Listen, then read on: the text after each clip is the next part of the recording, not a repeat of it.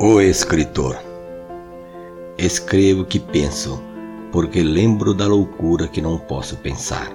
As palavras estão suspensas no ar e são cumpridas como dança de adoração em noites claras de luar.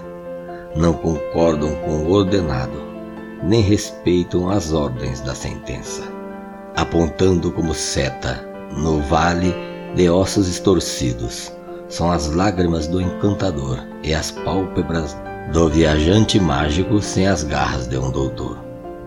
Mas a direção sangra no mar, apontam os destinos da visão, furam a parede dura e amarga e arrancam o mel das uvas presa nas profundezas do coração.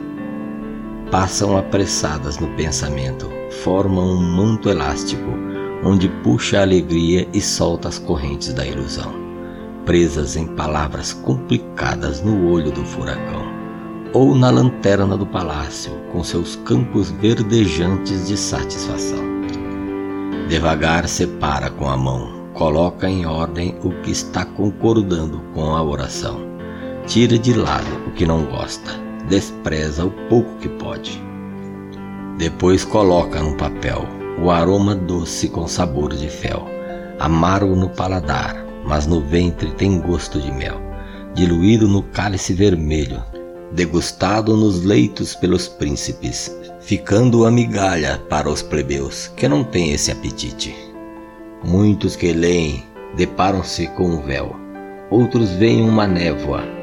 Mesmo que gostem das alturas, não conseguem voar. Mas o autor deflagrou sua vida, exaltou seu clamor, expressou sua dor diluiu os pingos do seu suor na fornalha dos sábios, onde moram as gotas do amor.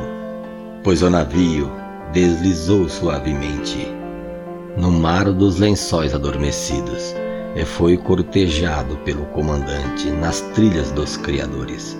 Está ancorado na baía, morada das aves linguantes, que se deleitam na alegria, na fantasia, na dor, no pavor, no enigma, no amor, na paixão de falar sem ter que abrir a boca, de ensinar sem ser professor, de dar dicas de amor sem ser um conquistador. Também pega o trem da imaginação, desce na plataforma mágica onde moram as princesas solitárias com as vestes da reflexão. Esta é a alegria, a fantasia, a loucura e a sabedoria de um apaixonado escritor que cria mundos no universo com a aprovação do Criador.